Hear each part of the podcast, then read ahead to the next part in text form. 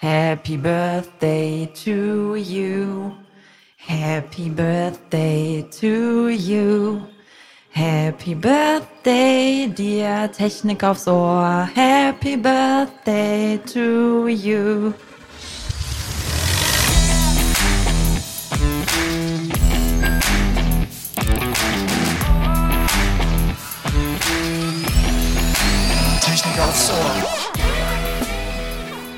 Technik aufs Ohr feiert Einjähriges. Denn wir hatten am 12.12. Geburtstag. An der Stelle möchten wir uns natürlich erstmal bei euch bedanken, dass ihr uns so die Treue haltet und einschaltet. Es war ein Jahr voller Emotionen und Spannungen und Lernprozessen. Und es war einfach super. Da kann ich fürs ganze Team sprechen. Und wir haben jetzt halt zu unserem Geburtstag auch einen kleinen Wunsch an euch. Und zwar haben wir eine Umfrage gestartet, an der ihr doch bitte gerne teilnehmen mögt. Dort könnt ihr uns Feedback hinterlassen, Themenwünsche, was wir für euch dann 2021 alles aufnehmen können, aber auch gerne Lob aussprechen, Kritik. Wir sind für alles und freuen uns einfach drauf. Und äh, ja, den Link findet ihr in unseren Show Notes oder auf der Seite vdi.de slash podcast. Herzlich willkommen zu einer neuen Folge Technik aufs Ohr. Heute widmen wir uns einer süßen Technik, und zwar der Schokolade aus dem 3D-Drucker. Dazu haben wir einen Experten eingeladen, und zwar via Internet, den Gerd Funk, CEO von Print to Taste und der Marke Maicosini. Ja, und neben Sarah bin ich heute auch wieder am Mikrofon, der Marco, und ich sage erstmal herzlichen Dank, Gerd, dass du uns vorher ab so ein kleines Überraschungspaket geschickt hast. Sarah und ich haben zuerst unseren Namen in Schokoladenschrift vorliegen und alle möglichen kleinen Sachen, Amphoren und Sterne und so weiter und so fort. Das sieht echt alles super cool aus. Sogar eine Hose und ein Kleid waren auch dabei. Äh, und jetzt ist die Frage, kann man das alles wirklich essen?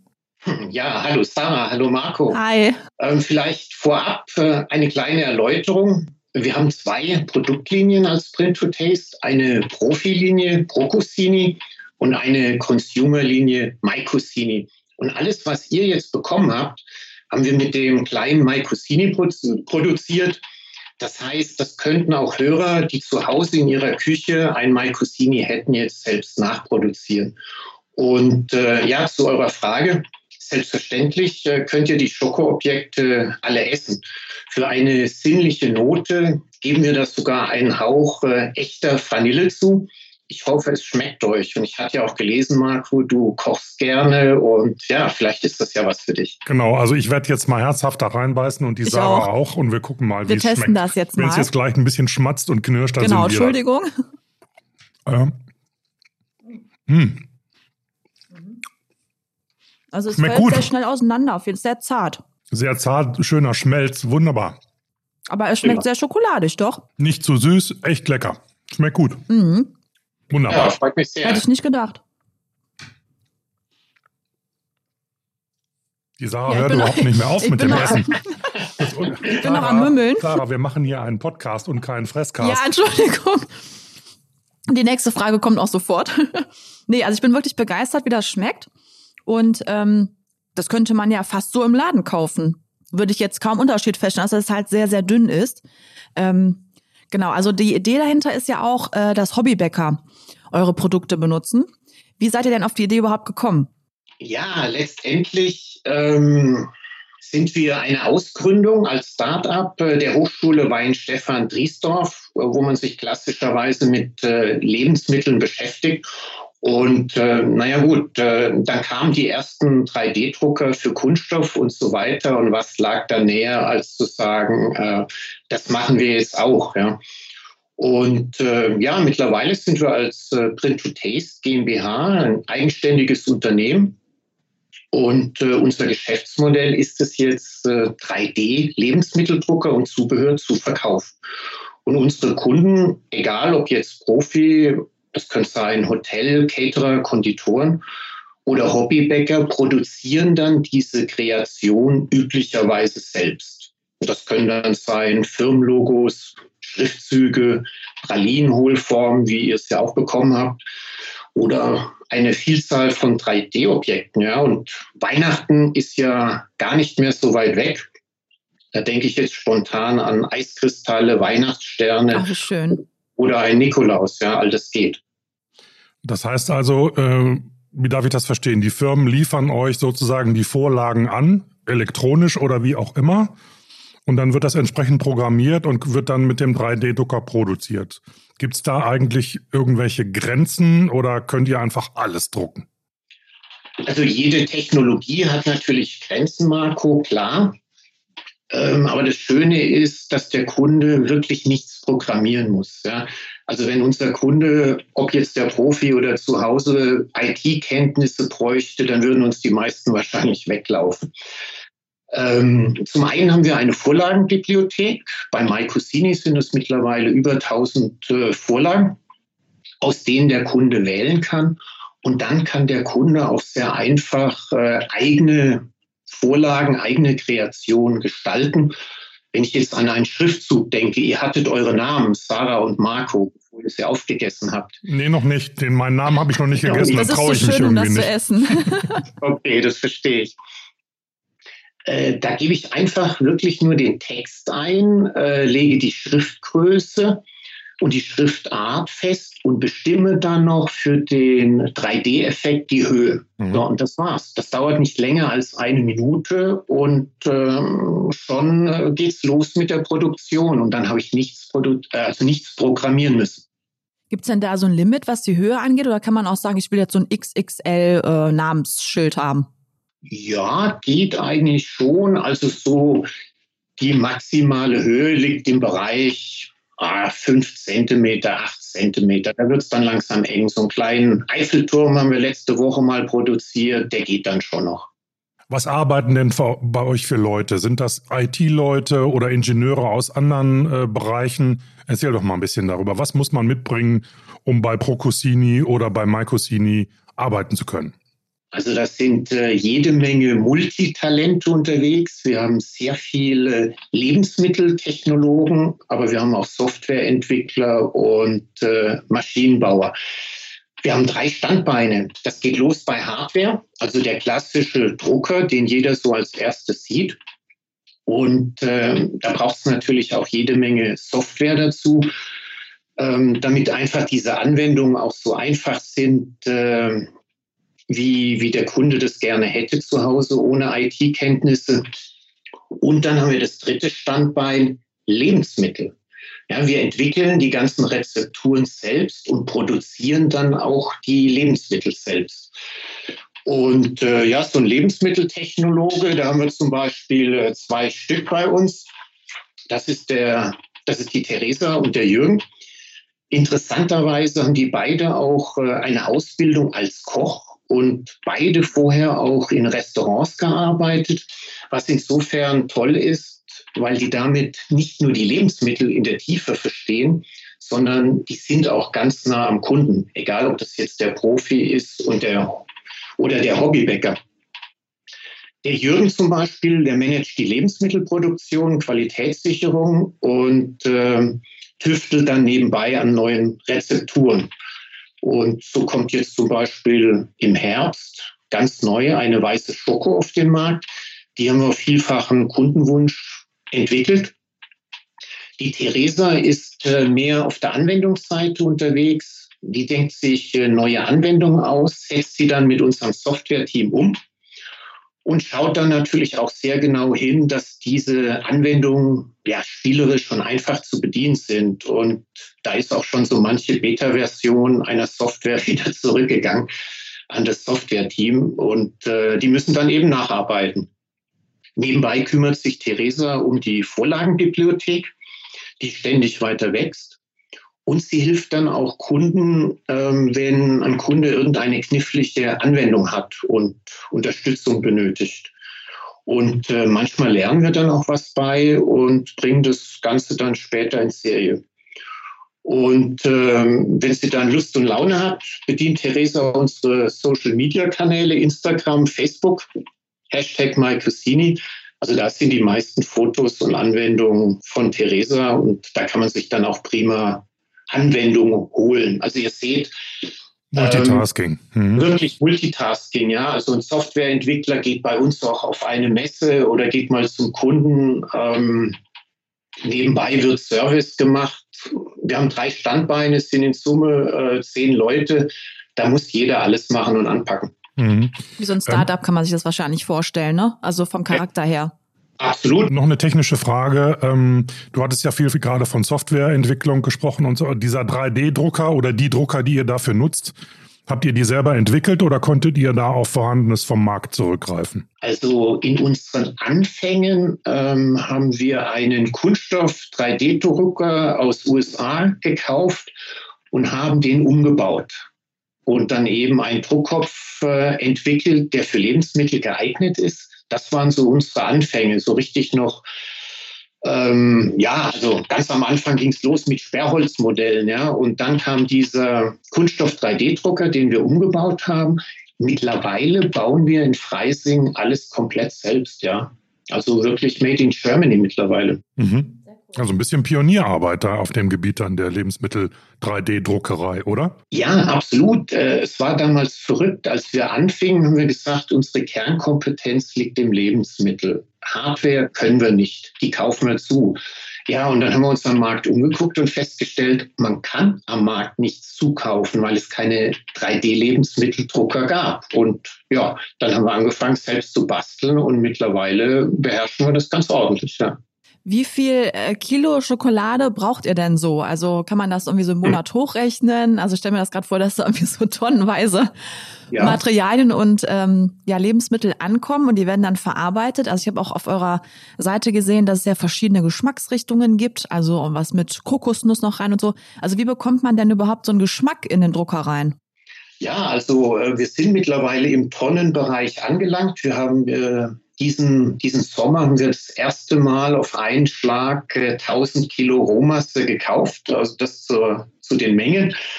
Und ähm, ja, im Grunde beginnt alles mit der Rezepturentwicklung. Das ist dann der Jürgen. Äh, der tüftelt an einer neuen Rezeptur. Das kann dann ähm, beispielsweise eine Schoko sein mit Kokosaroma. Und ähm, ja, wenn er die Rezeptur und die Konsistenz hat, dann beginnt er mit der ersten Testproduktion und äh, probiert das dann wirklich äh, live äh, mit dem MyCusini oder dem ProCusini aus. Und äh, diese Rezepturentwicklung ist bei aller Digitalisierung, äh, muss man sagen, eigentlich noch wie vor 50 oder 100 Jahren. Ja. Geschmack findet einfach auf der Zunge statt. Marco, du kochst gerne, ja, du weißt das.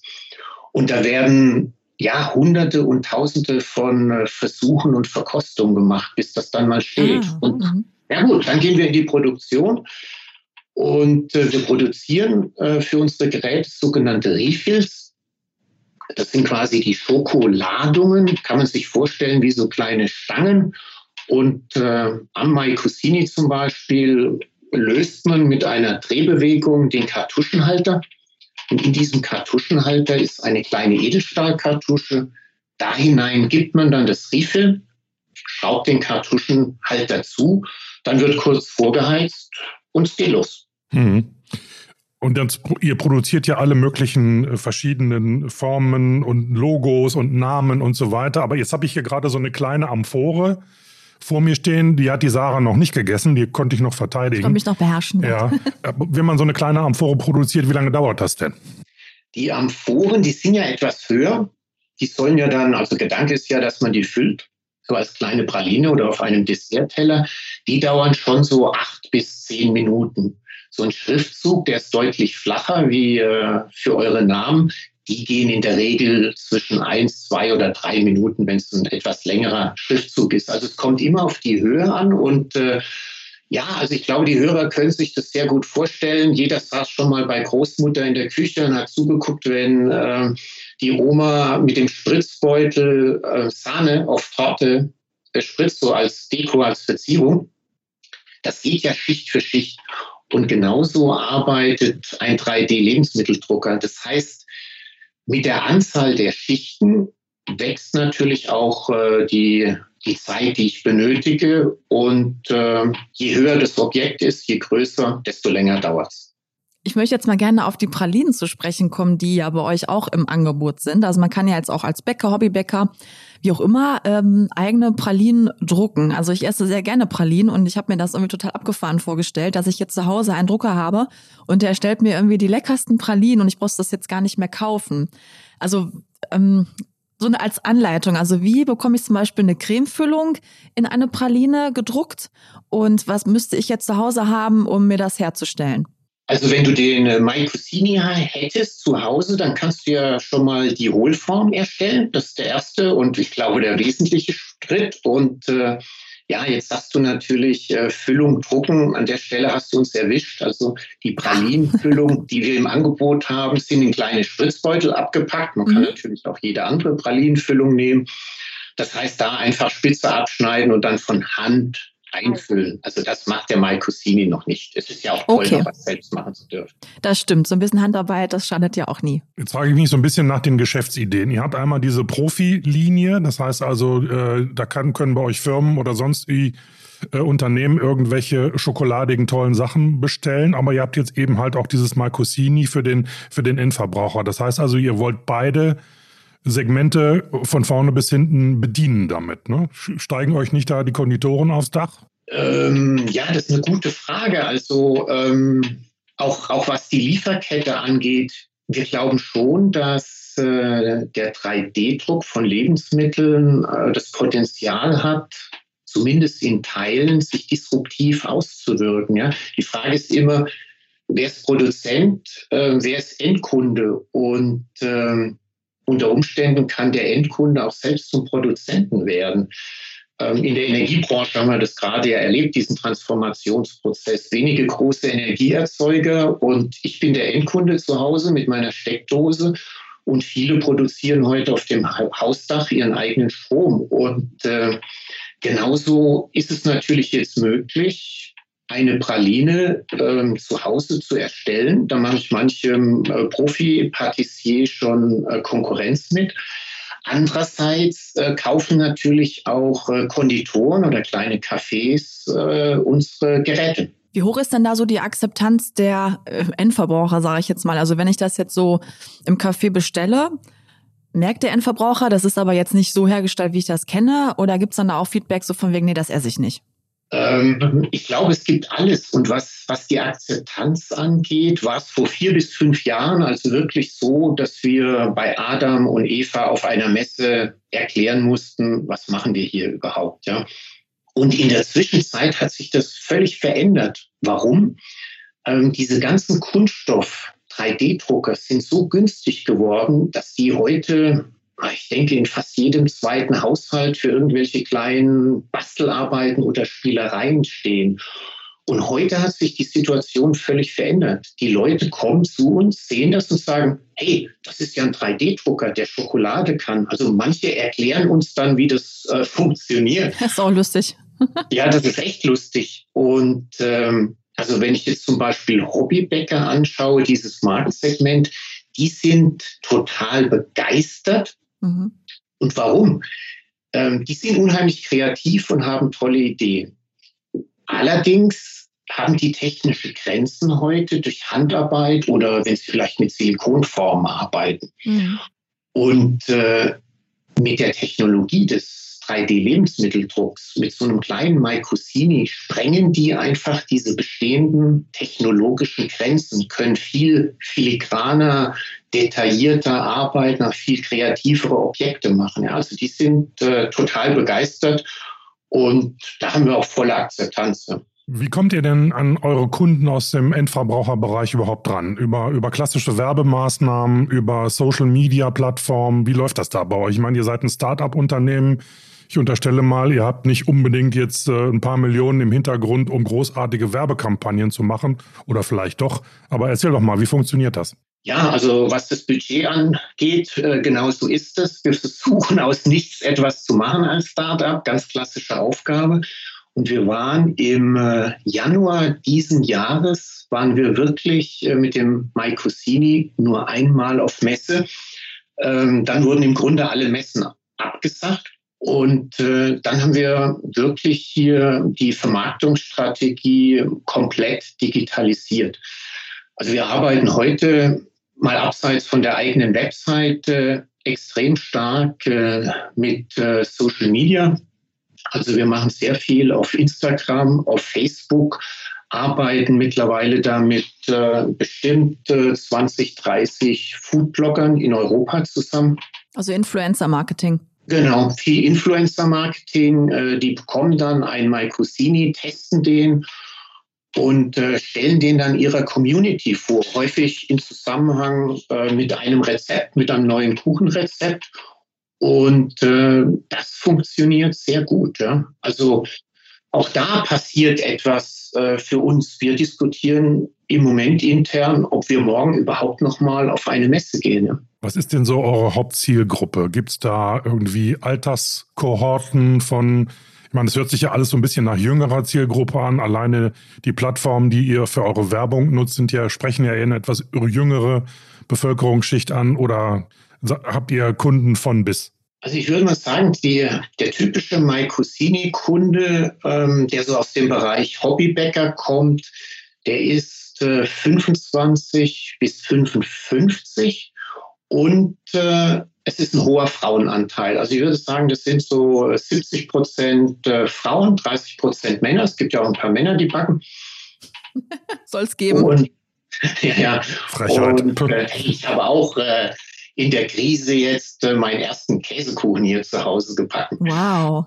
Und äh, dann gibt es aber auch noch die Gruppe, die, äh, die möchte ein tolles Geschenk haben. Äh, die möchte irgendwas schenken, was, äh, was es einfach noch nicht gibt. Äh, die gehören dann auch dazu.